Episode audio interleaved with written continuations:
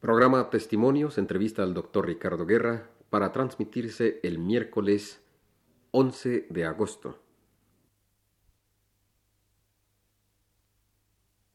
Radio Universidad presenta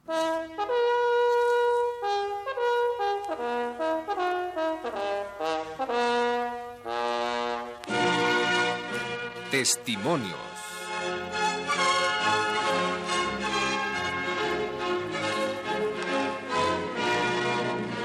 Esta noche presentamos a ustedes la entrevista que la señora Josefina Millán de Solares le hiciera al doctor Ricardo Guerra, director de la Facultad de Filosofía y Letras de la Universidad Nacional Autónoma de México.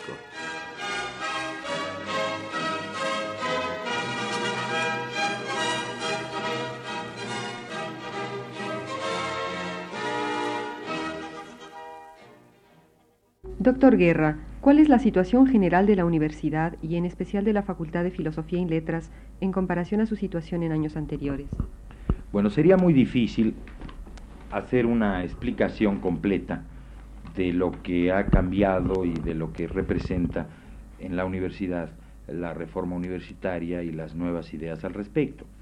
Creo que tomando en cuenta el interés de la opinión pública, Quizá lo que sería más conveniente subrayar es la preocupación y la serie de esfuerzos que se han dedicado en los últimos años en la universidad para cumplir con las tareas fundamentales de formación de investigadores y de profesionistas que estén de acuerdo con las nuevas necesidades técnicas y de todo tipo que han ah, surgido en el país. Desde el punto de vista académico, la universidad evidentemente ha progresado, pero es conveniente indicar que ya en 1966, cuando la crisis que se planteó y que llevó a la renuncia del doctor Ignacio Chávez, se planteó evidentemente una situación grave para la universidad.